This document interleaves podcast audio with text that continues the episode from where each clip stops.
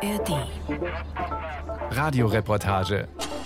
Authentisch, lebendig, nah dran. Ein Podcast von Bayern 2.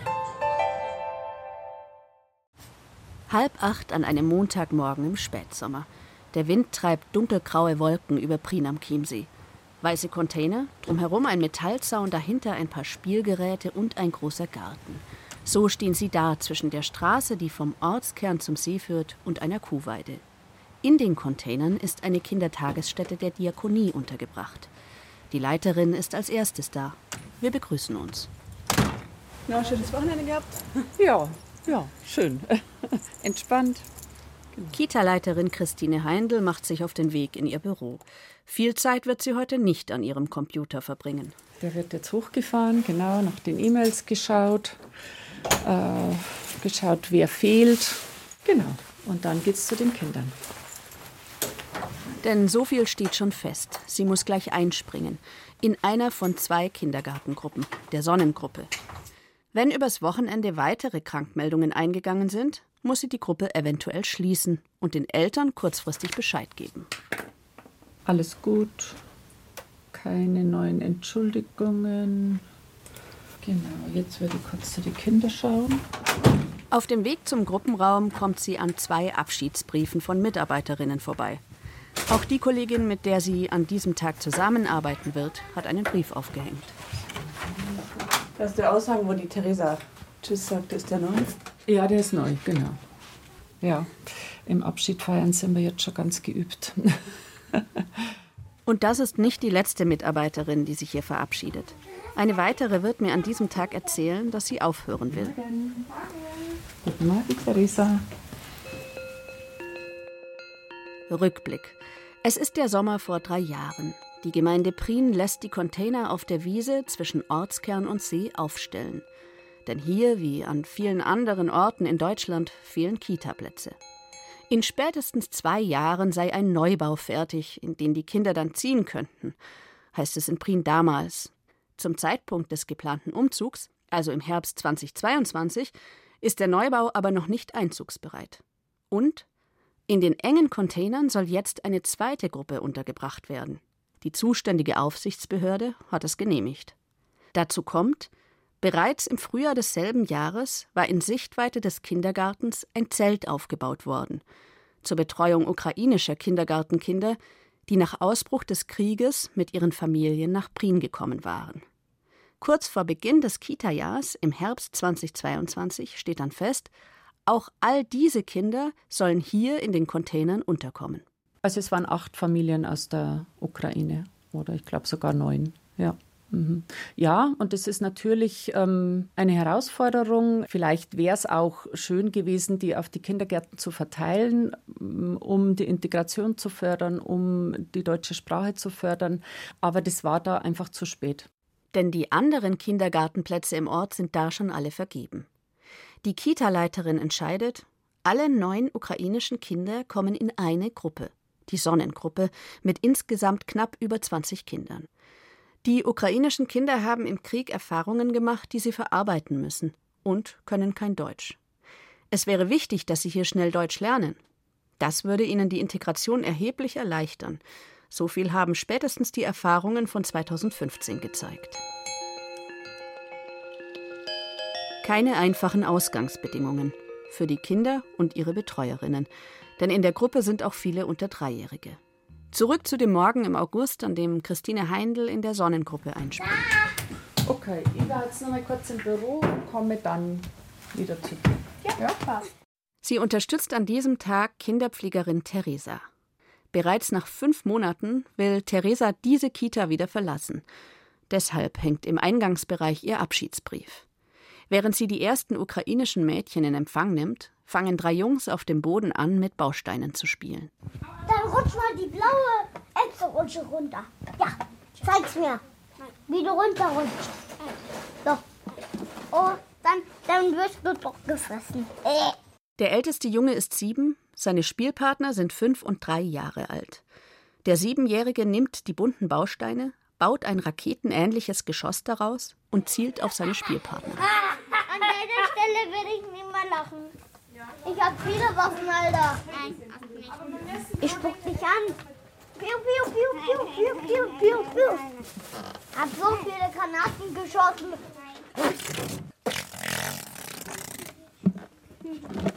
Granaten gibt's nicht. Granaten gibt's doch. Aber nur in Russland. Granaten gibt es doch, aber nur in Russland? In einem anderen Teil des Raums spielen Kinder später mit Knetmasse. Einige sind in der Puppenecke. In diesem Kindergarten gibt es viele friedliche Spielsituationen. Und trotzdem, der Krieg scheint hier eine Rolle zu spielen, auch bei Kindern, die keine Kriegserfahrungen gemacht haben. Theresa bekommt von der Situation nichts mit, weil sie die ankommenden Kinder in Empfang nimmt. Um Viertel nach acht kommt eine Erzieherin aus der anderen Gruppe und nimmt einige Kinder mit in ihren Gruppenraum. Und auch Leiterin Christine ist aus ihrem Büro gekommen. Jetzt sind mehr Betreuerinnen da. Wenig Personal für viele Kinder? Wie weit dieses Phänomen verbreitet ist, zeigen diverse Studien. Der letzte Fachkräftemonitor der Bertelsmann Stiftung zum Beispiel stellt bei über 60 Prozent der bayerischen Kitas nicht kindgerechte Personalschlüssel fest. In Bayern ist für altersübergreifende Gruppen wie die Sonnengruppe eine Fachkraft für sechseinhalb ganztagsbetreute Kinder vorgesehen. Das sind mehr Kinder als in den meisten anderen Ländern in Westdeutschland. De facto dürfte die Fachkraft-Kind-Relation, so nennt man das, in solchen Gruppen im Schnitt bei 1 zu 10 liegen. Denn nicht eingerechnet sind Krankheitsfälle, Urlaub und die Zeit, in denen Erzieherinnen anderen Aufgaben nachgehen. So ist es nicht verwunderlich, dass etwa die Hälfte der Kitas, die ukrainische Kinder aufnehmen sollten, dies aus Kapazitätsgründen abgelehnt haben. Das geht aus einer deutschlandweiten Umfrage des Deutschen Jugendinstituts hervor. Und 65 Prozent der befragten Einrichtungen, die Kinder aus der Ukraine aufgenommen haben, geben an, dass ihnen nun das zusätzliche pädagogische Personal fehlt, das sie bräuchten, um allen Kindern gerecht zu werden. Viele kleine Fische schwimmen jetzt zu Tische, reichen sich die Flossen. In der Prina Kita sind inzwischen alle Sonnengruppenkinder angekommen. Es ist halb zehn und das Frühstück steht auf den kleinen Tischen. Mit Leiterin Christine und Kinderpflegerin Theresa sind jetzt zwei Mitarbeiterinnen für 13 Kinder da. Denn an diesem Augusttag fehlen nicht nur Mitarbeiterinnen, sondern auch etwa zehn Kinder. Unter ihnen ist ein sechsjähriges ukrainisches Mädchen. Sie wohnt mit ihrer Familie genau gegenüber von der Kita auf der anderen Straßenseite. Ich bin mit ihrer Mutter verabredet. Hallo, guten Morgen. Hallo, Leslie, bist du auch zu Hause? Es ist 10 Uhr am Morgen in der gleichen Woche im August. Olesia, so heißt das Mädchen, wohnt mit ihren beiden Brüdern und ihren Eltern in einer schmalen Doppelhaushälfte. Unterm Dach sind Wohnzimmer und Küche. Olesia hängt Wäsche ab, während ihre Mutter den Tisch deckt. Das ist Pfannkuchen mit äh, Käse und mit Schokolade und mit Bananen zusammen. Der Wahnsinn. Eine Freundin ist gekommen, um zu übersetzen. Irina heißt sie. Sie werden dann Fragen stellen, oder? Und, und dann die Antworten. Olesias Mutter Ola hat vorgeschlagen, dass ich zu ihr nach Hause komme. Es scheint ihr ein Anliegen, zu erzählen, warum sie mit ihrer Familie nach Deutschland gekommen ist. Eigentlich wollte ich mit ihr über ihre Kriegserfahrungen sprechen, während ihre Tochter in der Kita ist. Weil die etwas krank ist, ist sie an diesem Tag zu Hause geblieben. Unsere Kinder haben das auch gesehen, äh, den Krieg mit eigenen Augen und äh, das einfach jetzt so still zu halten, das wäre nicht richtig. Wir müssen mit Kindern auch sprechen, warum wir da sind, und weil wir sind vom Krieg geflohen, unsere Heimatstadt ist besetzt und wir können leider nicht zurück. Die beiden Frauen sitzen zusammen am Tisch. Das Dachfenster steht offen. Olesia sitzt erst auf dem Sofa, dann auf dem Schoß ihrer Mutter und schmiegt sich an sie. Olla ist eine große blonde Frau mit wachen Augen. Immer wieder küsst sie ihre Tochter vertrauensvoll auf den Kopf. Die sechsjährige Olesia erinnert sich genau an den Tag, als die Panzer kamen. Das war schlimm, sagt sie, sehr schlimm. Die Familie lebte in Nowakarowka, einer Stadt nordwestlich von Cherson. Ulla hat dort ein Möbelgeschäft geleitet. Schon vier Stunden nach Kriegsbeginn standen die Panzer vor den Fenstern ihrer Wohnung. Und die Stadt war dann äh, schon besetzt und, das, und sie haben auch mit Maschinengewehren auf äh, uns gezeigt. Und ähm, das, das hat viel Angst gebracht. Und, aber ich habe versucht, meine Kinder hm, so gut wie möglich ruhig zu halten und äh, mit ihnen reden, ja, und diese Angst irgendwie zu steuern. Am Anfang wollten sie trotzdem in ihrer Heimatstadt bleiben. Dann haben sie die Bilder aus dem befreiten Butcher gesehen und beschlossen zu fliehen. Unter Beschuss verließen sie die Stadt, erzählt Ola gefasst. Olesja sitzt bei ihr und scheint äußerlich ruhig. Äh, ja, wir sind äh, erstmal nach Lviv gefahren und da eine Woche dort geblieben. Unser Leben hat sich nur in zwei Koffern quasi gepasst und mit Lieblingsspielzeugen von Kindern hergekommen und gleich dann in die Halle aufgenommen worden. Olesja springt vom Schoß ihrer Mutter und geht nach unten. Kurz danach kommt sie zurück. Im Arm hat sie ein Kuscheltier. Für Olesja war das ein Geschenk von einem Jungen, wo sie ähm, am letzten Tag dort in ihrer Heimatstadt war und das, er hat er hat es ihr zum Abschied geschenkt. Ja. Und sie hat ihn quasi über ganzen Weg hierher gebracht. Wie heißt er? Kaki Katze, kleine. Kleine Katze.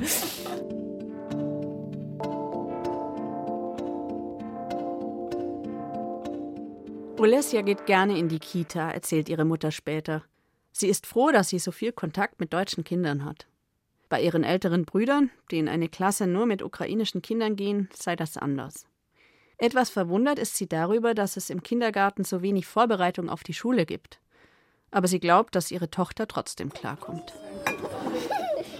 Zurück auf die andere Straßenseite in den Kindergarten. Es ist kurz vor zehn und die Kinder sitzen an den Frühstückstischen. Christine Heindl ist als Leiterin eigentlich nicht in dieser Gruppe. Es ist heute so, dass ich bei euch bin und die Theresa bei euch bin, weil die Siglinde ist ja schon im Urlaub und die Isabel hat noch ein wehes Knie und deshalb bin ich heute bei euch da. Zwei etwa dreijährige Jungs fangen an, sich unter dem Tisch mit den Füßen zu stoßen. Einer von beiden ruft Christine. Die Siglinde! Was ist denn los? Sieglinde. Er nennt sie so wie die Mitarbeiterin, die in den letzten Monaten hier eingesprungen ist. Die beiden Jungs hören nicht auf, sich unter dem Tisch zu treten. Ihr solltet mal freundlich zueinander sein, ihr zwei. Schließlich weint einer der beiden. Theresa versucht zu schlichten. Was ist da los? Hat der so zugezwickt? Auch nie zugetreten. Zugetreten? Hast du mit den Füßen den Aua. Ihr zwei. Da schauen wir mal, dass ihr beim Mittagessen nicht beieinander sitzt, ha? Der weinende Junge kann der Erzieherin nicht erklären, was passiert ist. Wenn er Deutsch sprechen würde, könnten wir ihn verstehen, sagt ein Sechsjähriger noch, als das Mikrofon aus ist. Inzwischen ist es 10 Uhr. Die Kinder sollen raus in den Garten. Kita-Leiterin Christine kommt mit. Bringst du dann einen Schlüssel mit raus, wenn du kommst? Ich mach nur schnell die Küche. Ja. Zu wenig Zeit für Leitungsaufgaben. Einer Studie der Bertelsmann Stiftung zufolge trifft das auf mehr als 90 Prozent der Kita-Leitungen in Bayern zu. Auch dass die Bezugspersonen für die Kinder ständig wechseln, kommt oft vor. Besonders für Kinder mit traumatischen Erfahrungen ist das schwierig, denn Konstanz und ein daraus resultierendes Sicherheitsempfinden sind für sie besonders wichtig. Um kurz nach zehn sind die Kinder draußen. Es sind 13 Grad. Einige frösteln, viele tragen Matschhosen. Aber noch regnet es nicht. Der Wind treibt die dunklen Wolken weiter vor sich her. Zwei ukrainische Mädchen spielen Pferd, die anderen Kinder schaukeln oder rennen herum. Dann gehen sie zu zwei Hochbeeten, die einige Väter im provisorisch eingerichteten Garten aufgestellt haben. Erntezeit. Wow, die. Claudine, dann darfst du mal wen anders schneiden lassen? Da ja. Super, Katja. Boah. Boah, der ist riesig. Kohlrabi, genau. Kathi ist eines der großen ukrainischen Mädchen aus der Sonnengruppe, genauso alt wie Olesja. Sie zieht einen riesigen Kohlrabi aus dem Beet. Ein paar Minuten später kommen auch die Kinder der Regenbogengruppe in den Garten. Eine ihrer Erzieherinnen ist Bärbel. Kinnlange graue Haare, ruhige Ausstrahlung und hier von Anfang an dabei. Sie geht zu Kathi und dem anderen ukrainischen Mädchen, schüttelt ihnen die Hand und streicht ihnen über den Rücken. Es wirkt so, als habe sie auch zu den Kindern aus der Sonnengruppe ein vertrauensvolles Verhältnis. Der Wind macht die Kinder schon auch ziemlich lebendig. Seit 40 Jahren ist sie Erzieherin. Ihr Anspruch? Jedes einzelne Kind seinen Bedürfnissen entsprechend zu begleiten. Auch die Kinder, die Kriegserfahrungen gemacht haben und nicht Deutsch sprechen. In welcher Form die begleitet werden können, hängt ab von unserer Zeit, hängt ab von dem Personal, hängt ab von den Bedingungen wenn ich die Kinder aus so einer Gruppe nicht einmal rausnehmen kann in einen Raum, wo man ungestört ist, wie soll was wachsen? Wie soll ich Spracherziehung machen in einer Gruppe mit 20 Kindern rundherum? Die 63-Jährige steht mit dem Rücken zu den Containern und beobachtet einige Kinder. Eigentlich wollte sie bis zu ihrer Rente Erzieherin bleiben. Und jetzt sind aber die Bedingungen so dramatisch geworden, dass ich der Meinung bin, das hat mit meiner Pädagogik nichts mehr zu tun für so eine Pädagogik möchte ich nicht stehen. Und das beziehe ich aber nicht auf unser Haus, sondern das beziehe ich natürlich auf die kollektiven Bedingungen. Die Häuser tun alle, was ihnen möglich ist, weil wir auch so erpressbar sind. Es geht ja immer um die Kinder. Und wir sind die letzte Ebene vor den Kindern und versuchen immer noch zu retten, zu retten, zu retten, zu retten. Und da zahlt man oft einen hohen Preis dafür. In zwei Tagen ist ihr letzter Arbeitstag. Damit ist sie die achte Mitarbeiterin, die den Kindergarten innerhalb eines Jahres verlässt. Die kollektiven Bedingungen. Wie sind sie? Sicher wechselt das Personal nicht in allen Einrichtungen so oft. Nicht alle Kitas sind in Containern untergebracht. Und sicher haben nicht alle Kitas so viele ukrainische Kinder aufgenommen wie dieser Kindergarten. Und trotzdem ist die Lage nicht nur hier problematisch. Der politische Handlungsdruck ist jedenfalls erkannt. In Bayern auf Landesebene zuständig ist das Sozialministerium, das in letzter Zeit einige Maßnahmen ergriffen hat.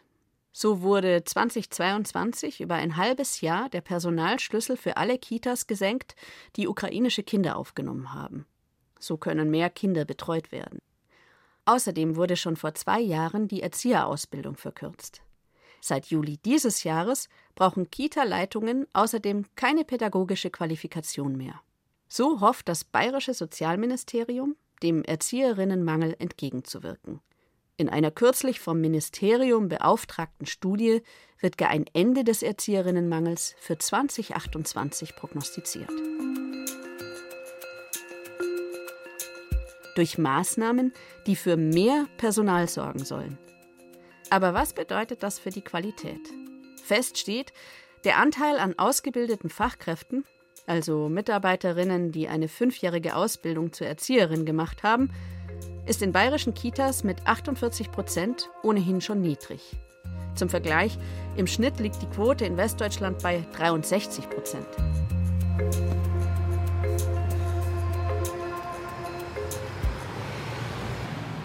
Ich mache mich auf den Weg zu einer Frau, die einmal als Erzieherin angefangen hat, inzwischen Bücher über die Lage in den Kitas schreibt und dafür teils drastische Worte wählt. Hallo. Hallo.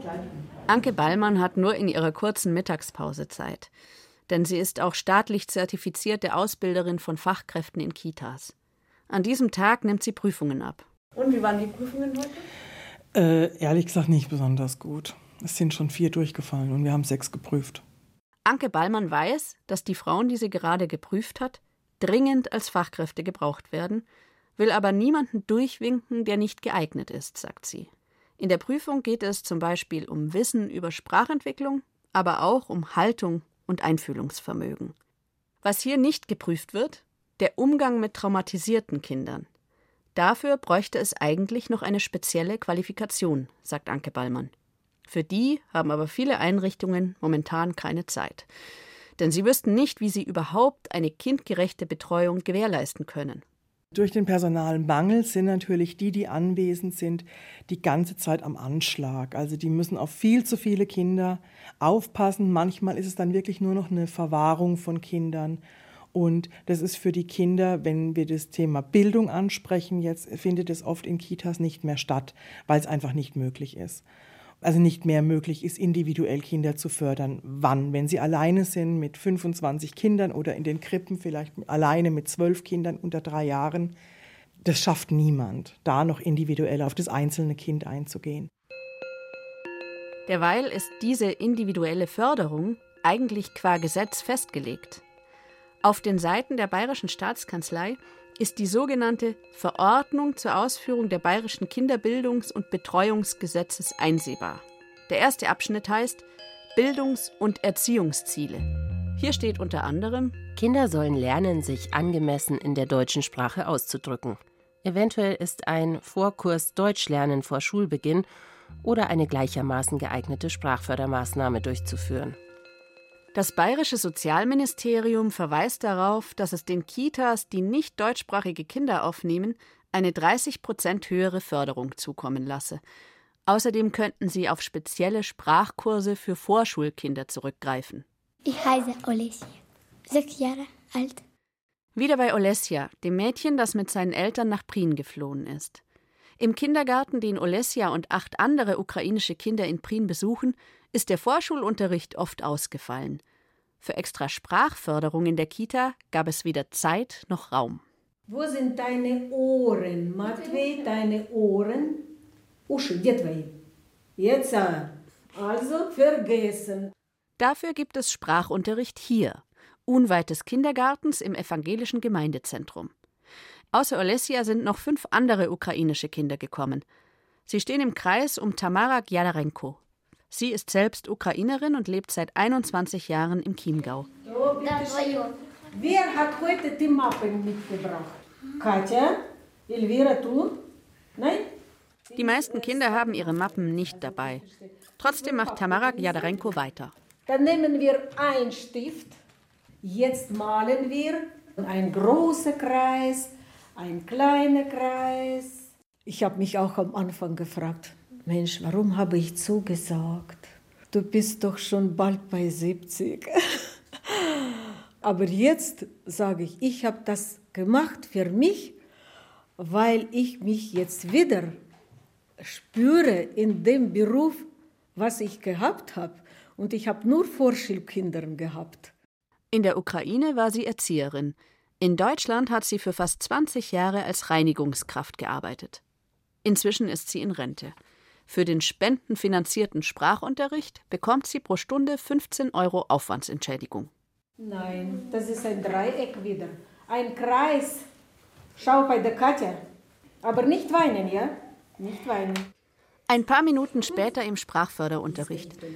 Ein siebenjähriger Junge hat die Aufgabe nicht richtig verstanden und bricht in Tränen aus. Und nicht so? Tamara Gajdarenko versucht ihn zu trösten. Nach kurzer Zeit beruhigt er sich wieder. Viele der Kinder verstehen nicht so viel, sagt Tamara Gajdarenko. Sie vermutet auch, weil sie untereinander so viel in ihrer Muttersprache sprechen.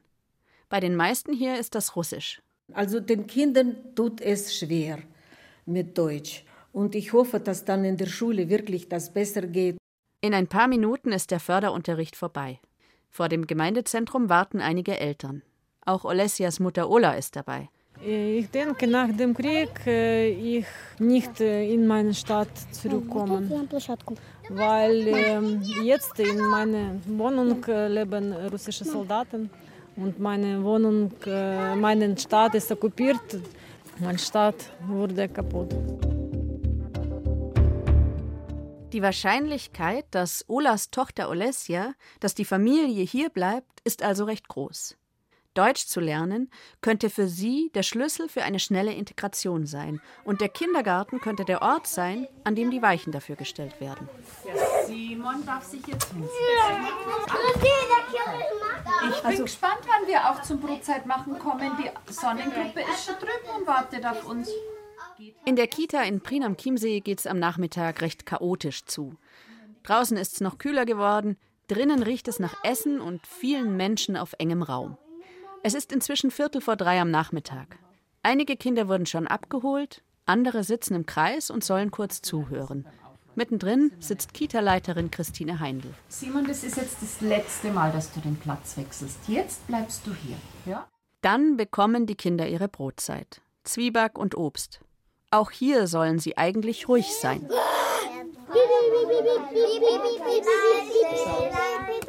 Das wollte ich gerade singen. Aufgebucht. Du bleibst sitzen? Nein, Max, setz dich hin. Der Simon setzt sich hin. Manchmal ist es einfach wahnsinnige Kleinarbeit. Die Kinder, die mit dem Essen fertig sind, dürfen aufstehen und spielen gehen. Zwei Jungs im Vorschulalter gehen in die Lego-Ecke und bauen wie am Morgen Geschosse.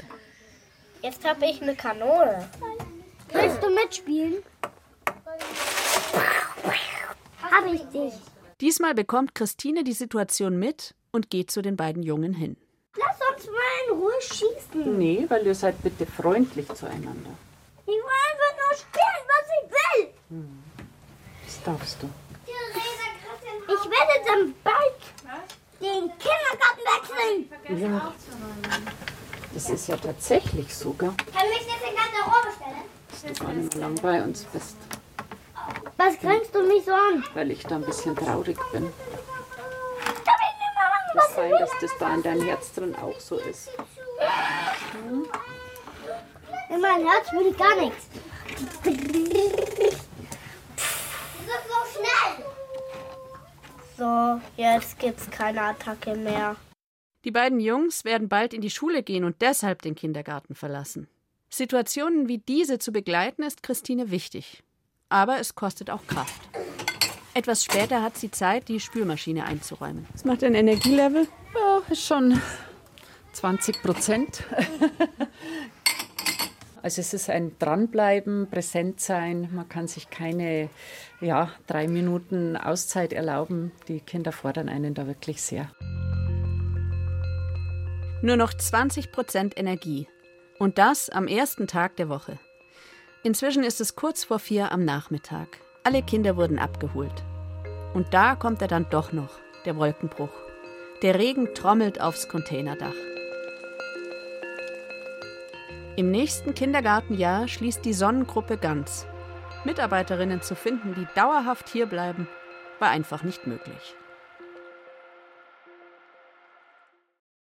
Der gewünschte Gesprächspartner ist vorübergehend nicht zu erreichen. Vielleicht fragst du dich manchmal, was wäre, wenn du es einfach machst. Wenn du endlich anrufst. Ich glaube, ich habe die Vorstellung, dass der mir erklären kann, warum das passiert ist. Was würdest du gerne von ihm hören? Tut mir leid. Warum hast du mich geghostet? Warum? Ich bin Lea und ich helfe dir bei diesem einen Anruf, den du dich einfach nicht traust. Hallo? Hör rein bei Telephobia. In der ARD Audiothek und überall, wo es Podcasts gibt.